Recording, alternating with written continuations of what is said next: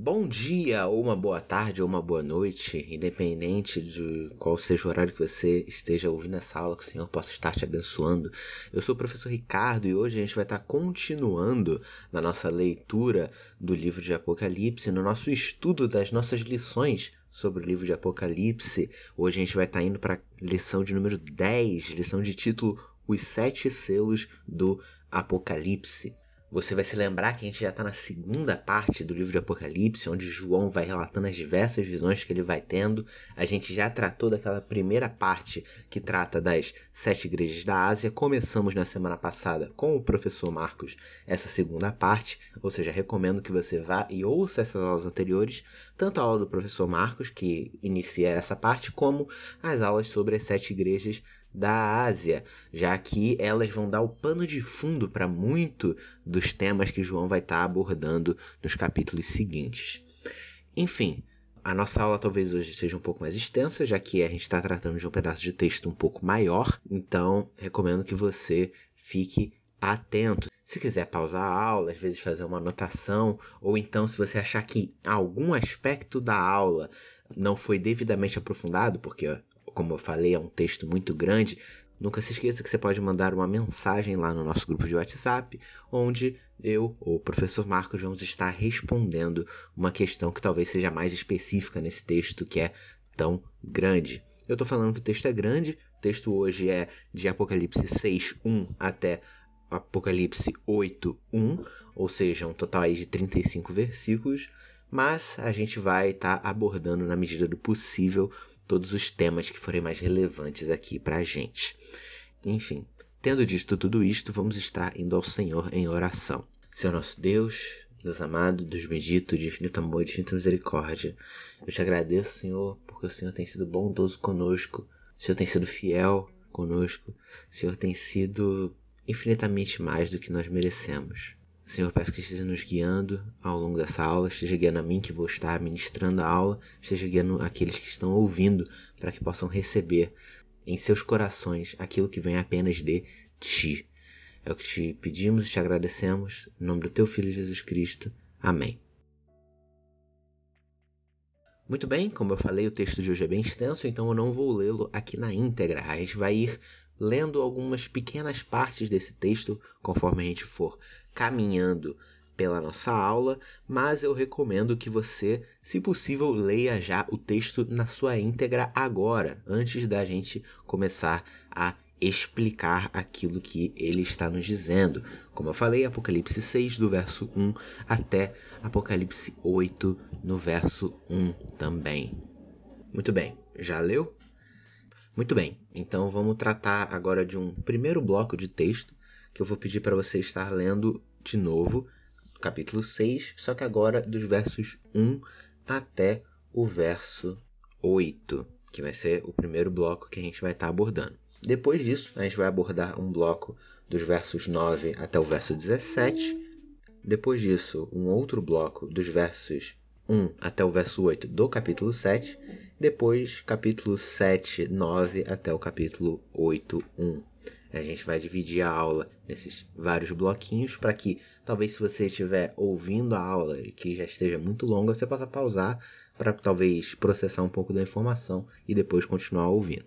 Enfim, indo agora para esse primeiro bloco dos versos 1 a 8 do capítulo 6, que eu recomendo você ler de novo, a gente vai ver que Cristo recebe toda a autoridade do Pai e assume o seu governo sobre os reinos da terra. E aqui a gente vai ver os quatro primeiros selos mostrando como essa autoridade se estende até mesmo a situações de sofrimento enviadas pela mão de Deus para purificar os santos e para punir os incrédulos. Exemplos desse sofrimento foram aludidos lá atrás, nos capítulos 2 e 3. O propósito de Apocalipse 6, do 1 ao 8, aqui vai ser mostrar como Cristo domina sobre um mundo aparentemente caótico e que o sofrimento não ocorre indiscriminadamente ou por acaso. Na verdade, essa sessão aqui revela que acontecimentos destrutivos são suscitados por Cristo para propósitos redentores e judiciais. É Cristo que está sentado no trono e que controla todas as provações e perseguições da igreja. A abertura dos selos aqui vai dar início à efetiva revelação e execução do conteúdo do livro que é mencionado lá no capítulo 5. Ah, o que acontece no capítulo 5? Ouça a aula passada, o professor Marcos explicou. Isso que a gente vai ver agora esclarece as exortações lá nas sete cartas para perseverar em face ao sofrimento porque o sofrimento desencadeado pelos selos já começou a ocorrer até mesmo na vida das sete igrejas da Ásia, as quais João escreve. Cristo abre os selos na sala do trono celestial e emite a ordem para que o conteúdo de cada selo seja executado sobre a terra. Os desastres que se desdobram são os mesmos previstos como os quatro juízos profetizados por Ezequiel: a espada, fome, bestas, fera e pestes, ou também os desastres e juízos profetizados por Jesus, guerra, fome, perseguição. As referências sendo Ezequiel 14 e Mateus 24. E essa análise ela está de acordo também com as profecias do Antigo Testamento a respeito do reino escatológico que é muito aludido ali naqueles capítulos iniciais, no capítulo de 1 a 3, como tendo começado com a morte e a ressurreição de Jesus Cristo. A gente vê várias citações nos primeiros capítulos referenciando Cristo como aquele que já iniciou um reino messiânico, um processo que no capítulo 5 é visto como se ampliando cada vez mais. Outro pano de fundo interessante para essa passagem, que é o que a gente vai estar tá focando bastante ao longo dessa aula, pelo menos dessa primeira sessão da nossa aula, é Zacarias 6, do 1 ao 8. Eu recomendo que você pause agora e vá ler Zacarias 6, do 1 ao 8. Ali você vai ver que tem quatro grupos de cavalos de cores diferentes, quase idênticas às cores de Apocalipse, que são comissionados por Deus para percorrer a terra e para punir aquelas nações sobre a terra que são opressoras ao povo de Deus. Essas nações elas tinham sido suscitadas por Deus para servir como vara de punição para o povo, mas elas foram além de onde deviam causando um castigo maior a Israel do que lhes fora comissionado. Como consequência, Deus então as pune por essa transgressão como uma vindicação do seu amor por Israel. Portanto, os cavaleiros em Apocalipse 6, do 1 ao 8, aqui os quatro cavaleiros do Apocalipse, significam que desastres naturais e políticos por todo o mundo são na realidade causados por Cristo para punir os incrédulos que perseguem os cristãos e para vindicar o seu povo, como eu citei antes, Ezequiel 14, também é bem importante para a formação aqui dessa passagem. A gente vê uma citação explícita de Ezequiel 14, 21 na parte B do versículo 8, que vai funcionar como um resumo de todas as provações que vêm antes. E as provações em Ezequiel ali têm o mesmo sentido que aqui, só que para um contexto do povo de Israel, ou seja, trazer uma punição à maioria incrédula de Israel e purificar os remanescentes justos. A própria passagem de Ezequiel, na realidade, é um desenvolvimento de uma passagem lá em Levítico, Levítico 26, em que ele pode estar aqui de um modo talvez secundário na mente de João. Nessa passagem, Deus adverte os israelitas no deserto quanto ao modo que ele vai punir pela idolatria. Por quatro vezes ele profere juízos, cada um compreendendo sete punições, cada uma das punições pior que a anterior. Tá vendo ali é, essas questões numéricas de sete, a gente tá falando de uma aula de sete selos, né? A gente também tem aqui essa questão de quatro vezes proferir juízos, aqui a gente vai ter os quatro cavaleiros. Enfim, você tá bolando aí, vendo aqui as conexões que estão sendo relacionadas na visão que João recebe com essas imagens do Antigo Testamento.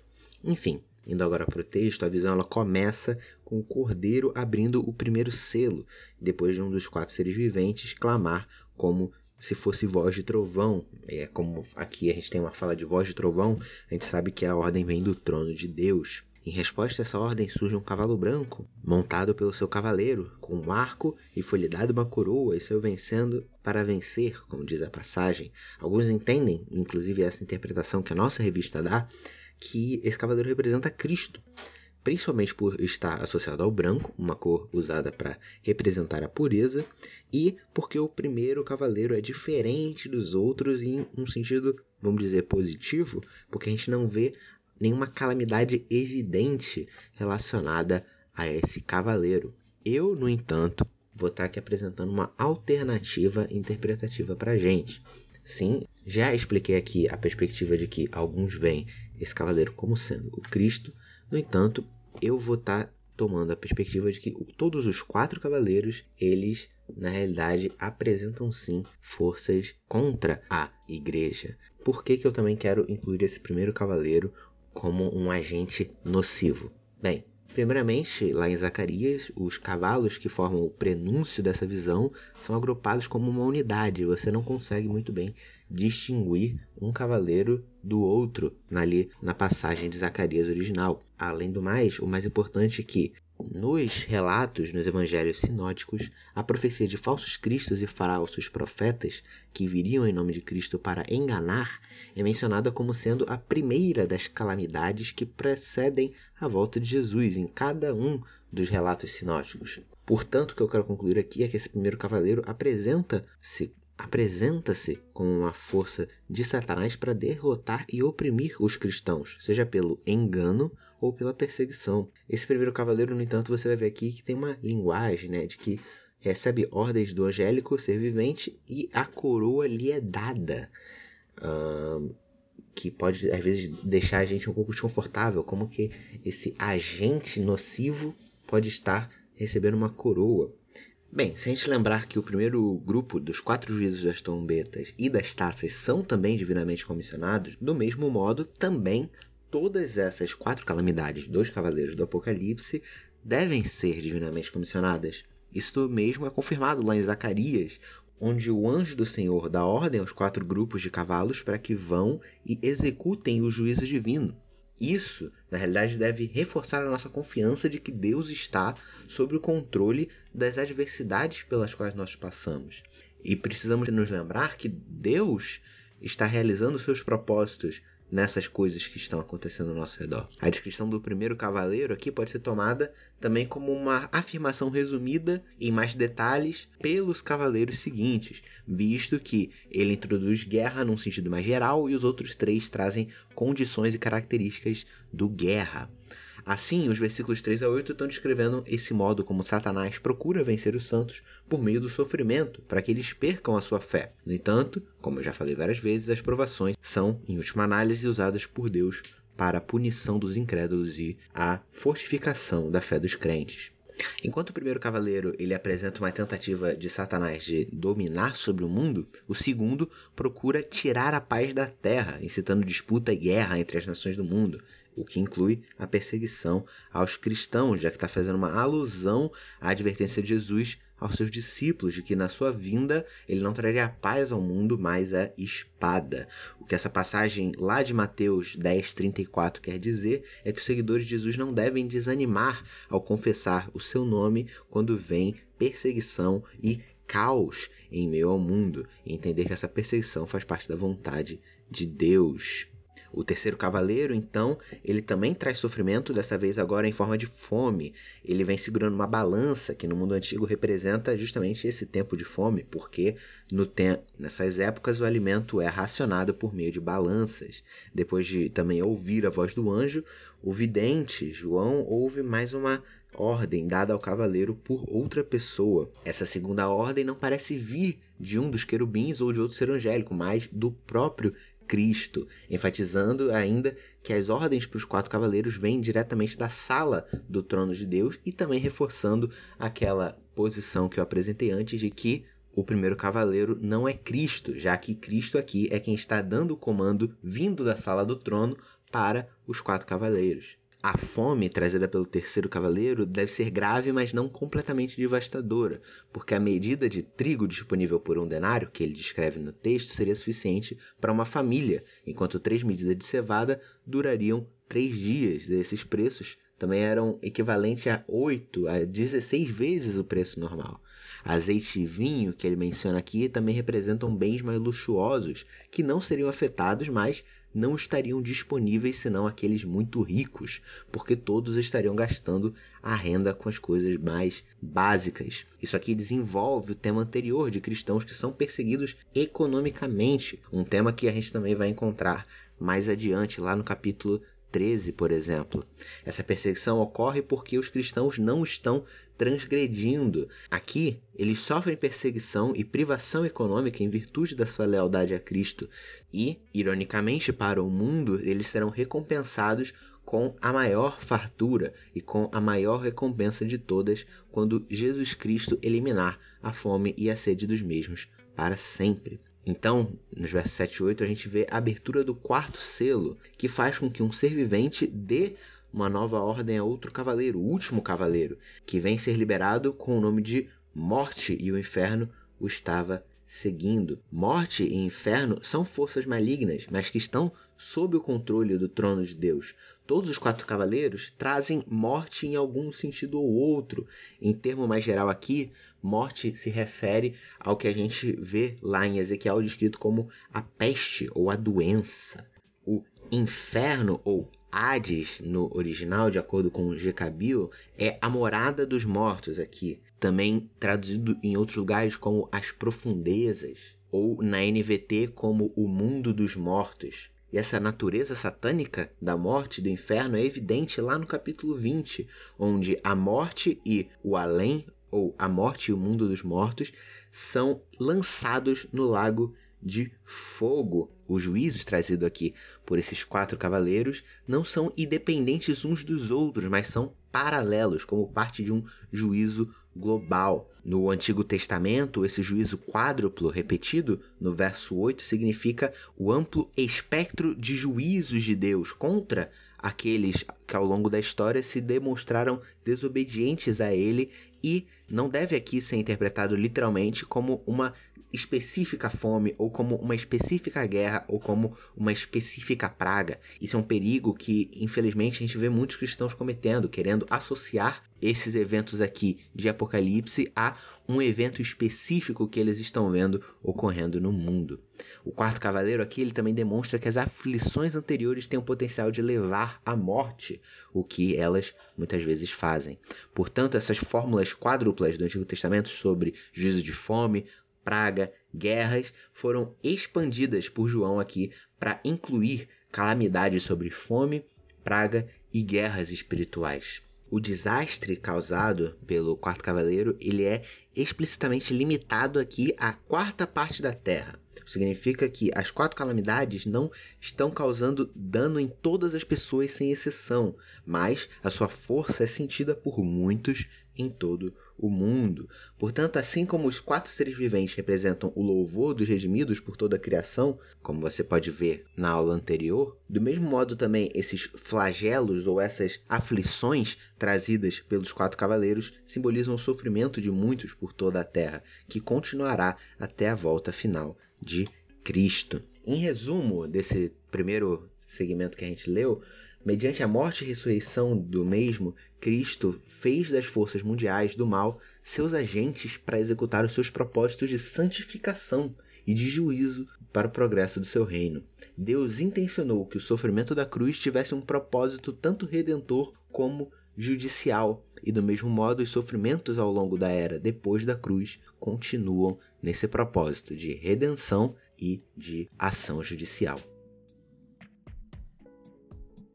Muito bem, agora eu vou pedir para você estar lendo dos versos 9 até o verso 17. Muito bem, já leu? Ok, vamos continuar então. Enquanto os quatro primeiros selos descrevem sofrimentos do mundo na perspectiva do decreto celestial de Deus, o quinto selo descreve então a reação desses sofrimentos por parte dos santos mortos e glorificados. A gente vai ver uma série de hinos de Apocalipse que funcionam para resumir os temas das sessões precedentes.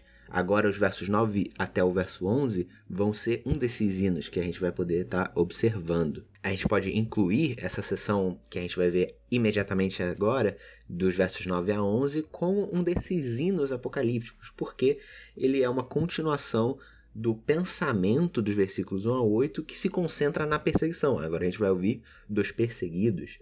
Então, a abertura do quinto selo não vai revelar aqui um decreto de sofrimento procedente da sala do trono, mas uma reação a esse sofrimento. Então a gente lê aqui uma descrição de que essa fala vai vir dos que tinham sido mortos. E é possível que aqui estejam em mente apenas mártires literais, mas é mais provável que os que tinham sido mortos constituam uma metáfora que representa uma categoria mais ampla de todos os crentes, de todos os santos que sofrem por causa da fé que professam. Esses são todos aqueles cristãos que sofreram por causa da fé que professaram, estão agora diante do trono de Deus, debaixo do altar, significando a presença de Deus. E esse altar celestial de Apocalipse é equiparado aqui à presença ou ao trono de Deus. É por isso que os santos são descritos como estando embaixo deles. Não se trata do altar de bronze do sacrifício, mas do altar de incenso lá do Antigo Testamento, diante do qual as orações eram oferecidas no altar literal, localizado no contexto da antiga aliança em frente ao Santo dos Santos, o incenso era queimado e o sangue do sacrifício no dia da expiação era derramado. Esse altar celestial aqui é aquele no qual foi realizado o sacrifício de Cristo e onde os santos glorificados são encontrados. O fato deles estarem debaixo do altar enfatiza justamente a proteção divina que impera sobre as suas almas, mesmo que eles tenham perdido a vida em decorrência da perseguição.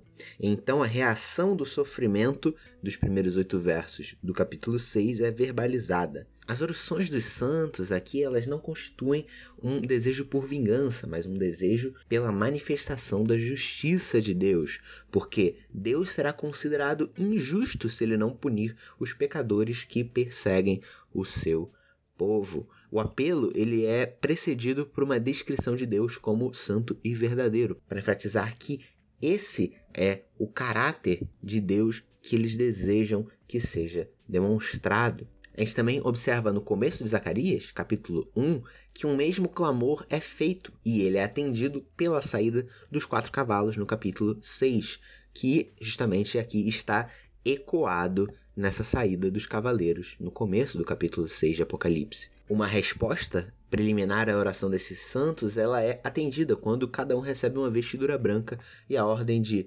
repousar até que se completasse o número dos seus servos. Roupas brancas, a gente já sabe de aulas anteriores, significa a pureza, significa que a dívida deles foi anulada. A expressão ainda por pouco tempo parece ser um problema teológico, porque indicaria que daquela época, pouco tempo depois, já chegaria o fim da história. No entanto, a perspectiva de Deus, isso pode ser um longo período de tempo. A gente vê em Apocalipse várias vezes, no capítulo 12, no capítulo 20, como o tempo de Deus é tratado de diferente forma se comparado com o tempo humano. E aqui essa questão de iminência do final das coisas caracteriza aquela questão do já e ainda não que é tão presente no Novo Testamento, aquela questão de que nós já estamos nos últimos dias desde a ressurreição de Cristo até a sua volta. E essa exortação para repousar significa que os santos nos céus devem ser pacientes até que Deus atenda o seu pedido. Então, chegando nos versos 12 a 15, por exemplo, eles vão expressar a resposta final à súplica dos santos nos versos 9 a 11. O tempo aqui tem que ser o do juízo final, porque a gente acaba de ser informado que o juízo retratado não vai ser executado até que se complete o número de santos sofredores. E essa cena aqui, até o verso 17, assume que a perseguição de todos os cristãos se esgotou. E agora tudo o que resta é executar a punição final sobre os perseguidores, o que faz soar a última nota na história mundial. Consequentemente, essa passagem não pode estar se referindo do juízo dos incrédulos antes da volta de Cristo durante um extenso período de tempo, porque a esse ponto eles não teriam cessado de perseguir os santos de Deus. A gente também sabe que muitas passagens do Antigo Testamento fazem alusão ao juízo e aos acontecimentos catastróficos dos últimos dias, e todos profetizam elementos encontrados nessa passagem. A gente lê sobre um grande terremoto, né? O escurecimento ou abalo da lua também são temas muito presentes no Antigo Testamento. Em especial, a gente pode observar em Isaías 34:4, onde a gente lê: Todo o exército dos céus se dissolverá, e os céus se enrolarão como um pergaminho, todo o seu exército cairá, como cai a folha da vide e a folha da figueira. Em Joel 2,31, como também fala, o sol se converterá em trevas e a lua em sangue, antes que venha o dia terrível do Senhor. A gente também vê numa descrição lá em Isaías 34, quando a gente lê que os governantes, os reis, os grandes, eles caem sobre juízo, um tema que retorna aqui quando a gente lê aqui os reis da terra, os grandes, os ricos, poderosos, são punidos. E a equiparação do escurecimento do céu com um saco de crina foi sugerida lá em Isaías 50, quando a gente lê no verso 3: Eu visto os céus de negridão e lhes ponho em pano de saco feito por sua coberta. Esses fenômenos cósmicos que são descritos aqui, eles indicam juízo, tal como no contexto do Antigo Testamento, e várias expressões nesses versículos são encontradas mais adiante também como descrições do juízo final. Existe sim um debate se a descrição dos eventos, especialmente dos versos 12 a 14, é literal ou figurada. Se ela é literal, então cada cena descreve a dissolução final do universo, do cosmos, embora que alguns adotem que essa dissolução do cosmos é feita num período longo de tribulação. Mas se a cena é figurada, ela também pode indicar um juízo temporal ou o juízo final, Independente de qualquer uma que seja, a descrição ainda focaliza o juízo final e não provações anteriores, num período de tribulação que antecede o juízo final.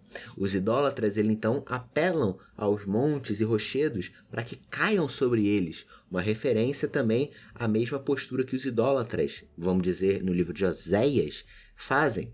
E a descrição original de Adão e Eva lá no jardim do Éden, se escondendo de Deus. João ele está entendendo aqui Gênesis como uma profecia tipológica. Ele está pegando os acontecimentos que aconteceram lá em Gênesis e interpretando como um tipo do que está acontecendo aqui em Apocalipse. Entendendo de que a história do pecado vai findar do mesmo modo que ela começou. Então a ira mencionada no verso 16 é enfatizada como sendo o motivo pelo qual os idólatras fogem de Deus e do Cordeiro. Os incrédulos, ou moradores da terra, como vai ser chamado muitas vezes ao longo do livro de Apocalipse, se escondem por causa da ira de Deus contra o pecado, porque o grande dia da ira chegou. É interessante a gente observar, né, como até aqui o pecado básico dos homens ainda é a idolatria. E a idolatria deles é concentrada agora nas coisas que existem, que vão sendo removidas por Deus. O ato final de Deus contra a idolatria é remover qualquer objeto que possa servir de alvo de idolatria. Esses idólatras agora não podem mais sentir-se à vontade com a ordem mundial das coisas e com uma segurança terrena.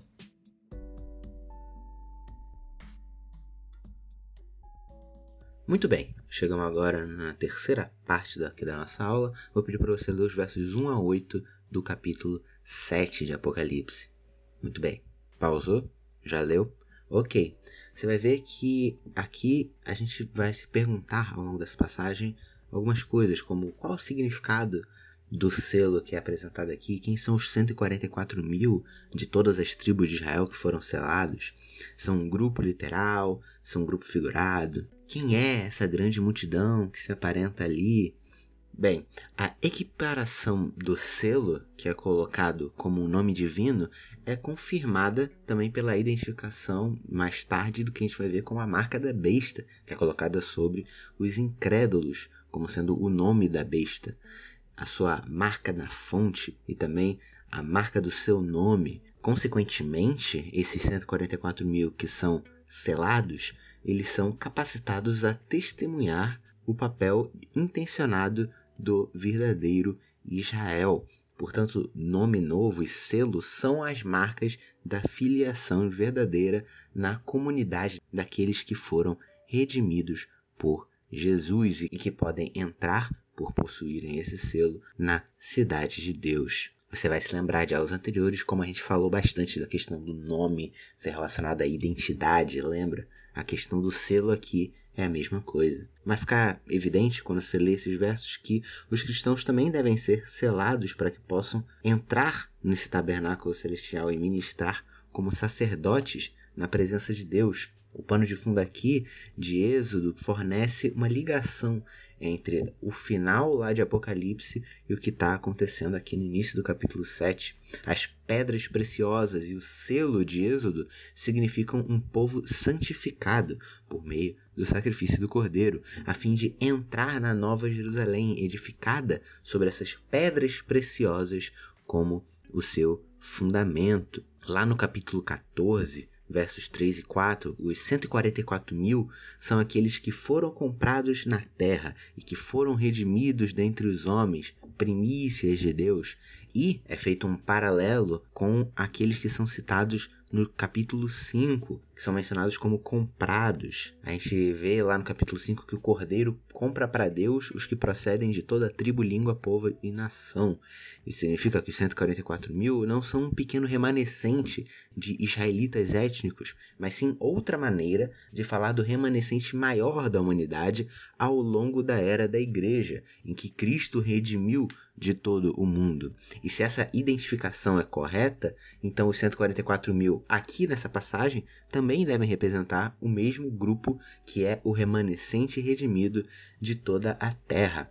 Esse grupo é contado como 144 mil para enfatizar de modo figurado uma imagem da igreja na sua totalidade, não em parte, e que foi redimida tal como a visão da multidão, que vai ser falada nos versos 9 até o verso 17. Voltando a falar do selo brevemente, se a gente olhar para 2 Coríntios 1, 22 e para Efésios 1, 13, a gente vai notar que o selo pode ser identificado como o Espírito Santo, embora isso não seja explicitamente afirmado aqui em Apocalipse. Portanto, não é necessariamente uma segurança física que João está pensando ao utilizar essa linguagem do selo, mas sim a proteção da fé e da perseverança dos cristãos.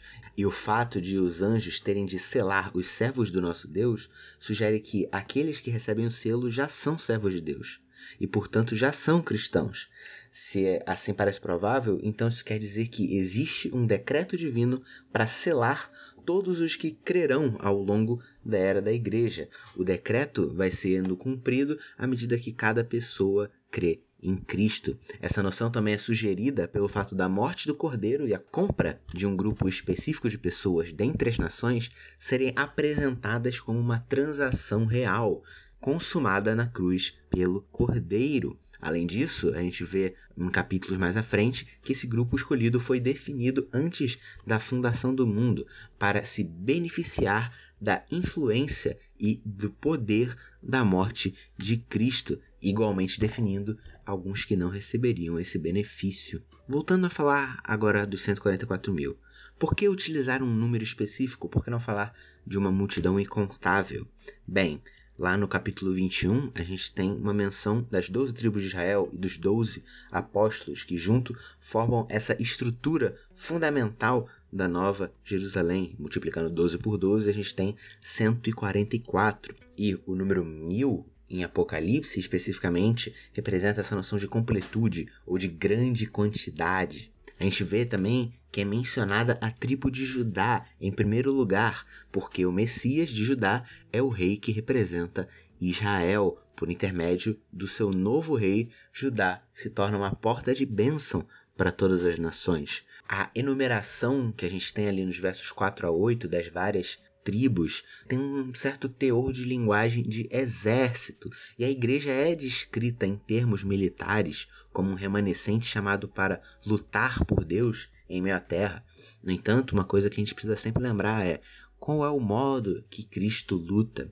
A gente às vezes tem uma mentalidade muito confrontadora, uma mentalidade muito de querer ir para cima, já que Cristo nos chamou para lutar o bom combate. Mas o cristão ele vence do mesmo modo que o Cordeiro de Judá vence, ao manter a sua fé por seu testemunho em meio ao sofrimento, amando aquele que te odeia, amando o seu inimigo. Chegando agora no trecho final da nossa aula, vou pedir para você ler o verso 9 até o verso 1 do capítulo 8. Já leu? Beleza. Os versículos 1 a 8, como a gente viu, retrataram a igreja no seu significado como aqueles que, aqueles que em Cristo recebem a bênção de Israel para as nações. E nos versos 9 a 7, João recebe um vislumbre da real dimensão dessa dádiva. A primeira passagem descreve a igreja como um remanescente, e a segunda descrição fala dessa mesma multidão do ponto de vista do seu vasto número, embora eles representem um remanescente salvo, também são aqueles que são reunidos de toda a face da terra e têm vivido ao longo de toda a era da igreja. Consequentemente, eles consistem uma numerosa multidão. E aqui a gente pode entender os versículos 9 a 17 especificamente como um desenvolvimento daquilo que ele vê anteriormente, como uma interpretação daquilo que ele ouve e vê. E a gente consegue entender que uma divisão diferente começa porque no verso 9 a gente já tem depois destas coisas, indicando que a visão anterior foi concluída e agora a gente tem uma nova visão. A gente vê a grande multidão que ninguém podia enumerar, a prometida descendência de Abraão das numerosas nações é aqui. Olha só, essa numerosa multidão, que no verso 9 é o cumprimento justamente da promessa que é feita lá em Gênesis a Abraão. E assim a gente consegue ver que a igreja é esse povo redimido que compõe a Nova Jerusalém. As palmas aqui fazem uma referência à festa dos tabernáculos, no qual eram utilizadas né, as palmeiras para construir as tendas. Você vai lembrar o contexto de festa dos tabernáculos lá das nossas aulas no Evangelho de João. Essa festa celebra a proteção dada por Deus aos israelitas durante as peregrinações. E da mesma forma, aqui Deus está selando os seus fiéis na era presente. Como verdadeiro povo de Deus, eles celebram no céu uma escatológica festa dos tabernáculos, comemorando como os verdadeiros israelitas eles agora celebram no céu uma festa dos tabernáculos escatológica, uma festa dos tabernáculos final, para comemorar a sua salvação que é atribuída a Deus que se assenta no trono e ao Cordeiro. Esses santos glorificados agora estão unidos aos anjos, aos anciãos, aos quatro seres viventes no seu louvor e adoração a Deus. Um dos anciãos também informa João sobre a identidade dessas pessoas. Essa multidão representa os que vêm da grande tribulação. O único outro lugar no Novo Testamento, a parte de Apocalipse, em que a gente vê essa expressão, a grande tribulação, que é uma expressão que às vezes já está na mentalidade da gente como evangélicos, é lá em Mateus 24, que é uma referência a Daniel 12:1, onde a gente lê que haverá um tempo de tribulação, tribulação da qual nunca houve desde que uma nação esteve na terra até aquele tempo. E Jecabil apresenta a gente que um artigo definido é usado da grande tribulação, indicando que essa tribulação escatológica profetizada por Daniel e também por Cristo, e não simplesmente outra ocasião de tribulação. Na tribulação de Daniel, o oponente do povo de Deus persegue esse povo por causa da sua fidelidade a Deus. Alguns vão se afastar, assim como alguns estão se fazendo em cinco das igrejas da Ásia, todas menos Esmirna e Filadélfia. E a tribulação consiste em pressões por parte do sistema religioso para comprometer a fé e pressões no mundo que podem incluir privações econômicas. Existem muitas opiniões sobre essa questão da grande tribulação. E, enfim, elas podem gerar muitos debates que, infelizmente, pelo nosso contexto de pandemia, a gente não pode ter agora em sala de aula, não é? Uh, mas eu vou estar apresentando aqui uma perspectiva de que a tribulação não se restringe aos dias precedentes à volta de Cristo. A grande tribulação começa no nascimento da igreja e continua por toda a era da igreja. A grande tribulação, ou seja, estaria acontecendo juntamente ao que a gente chama dos últimos dias, ou a tribulação estaria acontecendo juntamente àquele período que a gente identifica como o período de reinado de Cristo. O fato deles serem os que vêm da grande tribulação dá razão das suas vestiduras serem brancas, porque elas foram lavadas no sangue do Cordeiro. Em Apocalipse, o próprio Jesus é descrito como vestido de um manto tinto de sangue. Assim, as roupas da grande multidão expressam o fato de que eles têm seguido fielmente Jesus no caminho da cruz, porque ele tomou toda a mancha de sangue para si.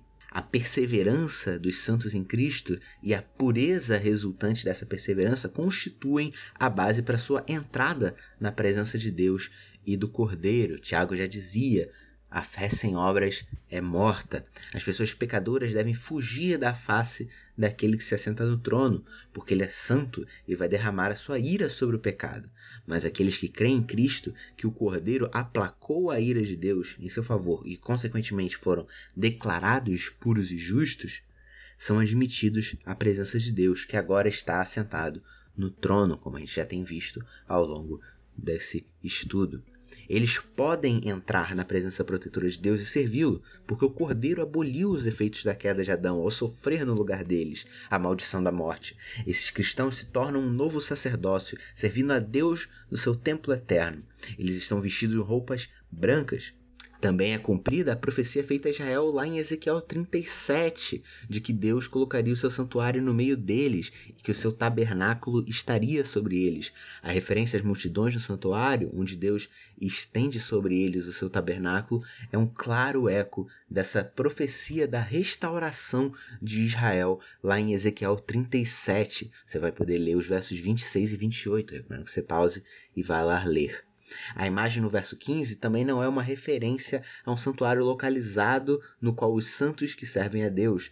Antes, esse santuário é a própria presença do Cordeiro e daquele que se assenta no trono e que estenderá sobre eles o seu tabernáculo. A menção de Deus tabernaculando ou habitando como que um tabernáculo o seu povo também continua essa temática da festa dos tabernáculos. As multidões salvas, então, desfrutam da presença de Deus, continuando a ser descritas como cumprimento da profetizada restauração de Israel. Elas desfrutam do consolo da presença divina, que foi prometido como parte da restauração. A imagem do cordeiro que os apacentará, ela vem lá de Isaías 49, 9 e 10, em que aquele que dele se compadece vai os alimentar. Isaías 49 retrata Deus como sendo esse pastor, de modo que o papel de Cristo realça sua posição como aquele que é divino. No final da alusão, em Isaías 49:10, é anexada uma referência à restauração de Israel, lá em Isaías 25, quando diz que Deus lhes enxugará dos olhos toda lágrima, já não havendo nenhuma lamentação, porque Deus tragará a morte para sempre. Embora João omita essa linha inicial sobre a cessação da morte, ele provavelmente a admite como base para sua promessa de que não haverão mais lágrimas. Ele inclui essa parte de que a morte já não existirá no capítulo 21, imediatamente depois de ele dizer que lhes enxugará dos olhos toda lágrima. Fechando o capítulo 7, antes da gente ler o 1 verso do capítulo 8, a conclusão é que todos os cristãos estão incluídos nessa imagem de bem-aventurança, que é confirmada quando se percebe que o grupo com roupas brancas, mencionado no verso 9, é o mesmo grupo que veio da tribulação, vestindo roupas brancas, e que entrou na presença de Deus, nos versos 13 a 17. No verso 1 do capítulo 8, então a gente vê que quando o cordeiro abre o sétimo selo, há silêncio no céu, cerca de meia hora. Alguns argumentam que esse silêncio significa que o selo não tem conteúdo, admitindo que a ideia das trombetas e das taças constituem o seu conteúdo. No entanto, no Antigo Testamento, silêncio tem uma conotação pesada de juízo divino. Em Abacuque e em Zacarias, Deus é descrito como estando no seu templo, prestes a enviar juízo sobre a terra. Em passagens como Ezequiel 1, a gente tem que assumir o templo como estando no céu, e no momento que este juízo está para ser anunciado, Deus ordena que a terra fique em silêncio. Em Sofonias 1, o silêncio também é ordenado em conexão com o grande dia do Senhor e com o seu juízo. O pensamento é que este juízo final de Deus é tão terrível que o mundo todo fica em silêncio diante dele. Portanto, esse sétimo selo é uma continuação do sexto, de modo que os cinco primeiros selos tratem de todo o período da era da igreja, os dois últimos tratam do juízo final. Dessa forma, eles constituem a resposta de Deus à oração dos santos em 6:10, quando eles perguntam até quando ao soberano Senhor. A duração desse silêncio aqui é cerca de meia hora, não é? E cerca de meia hora pode não se referir tanto à duração temporal precisa do silêncio, mas sim, de um modo figurado, o caráter súbito e inesperado desse juízo divino que é decretado. Ufa! Chegamos ao final da nossa aula, tratamos de muita coisa eu, antes da gente fechar, apesar de já estar longo, quero trazer uma última reflexão, uma última questão para você poder tentar digerir de toda essa aula que a gente foi trazendo. Na realidade, são duas perguntas para você. Você tem travado a batalha cristã que nós somos chamados a travar? A gente vê lá no capítulo 7 uma listagem das tribos como uma questão quase militar. Você tem travado essa peleja? E se sim, como você tem travado essa peleja? Você tem travado ela de um modo como as pessoas não cristãs travam pelejas? De forma como as pessoas não cristãs lutam suas batalhas? Ou você tem lutado com amor, assim como Cristo lutou a sua luta? Você tem lutado com ira? Você tem tratado com ódio? Você tem lutado olhando para aquele que está fora da igreja como seu adversário, como seu inimigo? Ou você tem olhado para ele da mesma forma que Cristo olhou para mim e para você? Fique a esse questionamento e que a gente possa cada dia mais perseverar na nossa fé e sermos gratos que o Senhor a preserva. Oremos para que possamos encerrar essa nossa longa aula. Senhor meu Deus, Deus amado, Deus bendito, de infinito amor de infinita misericórdia, eu te agradeço porque o Senhor tem nos guardado até aqui. O Senhor tem sido bondoso conosco quando nós não somos bondosos contigo. Eu te agradeço porque o Senhor é infinitamente misericordioso a cada dia da nossa caminhada. Muito obrigado por tudo. É o que eu te peço e agradeço. No teu Filho Jesus Cristo. Te peço que ajuda-nos na nossa caminhada de perseverança, que possamos, Senhor, a cada dia querer ser mais parecidos contigo e lutar a batalha da fé com amor. Eu te agradeço, em nome do teu Filho Jesus Cristo. Amém.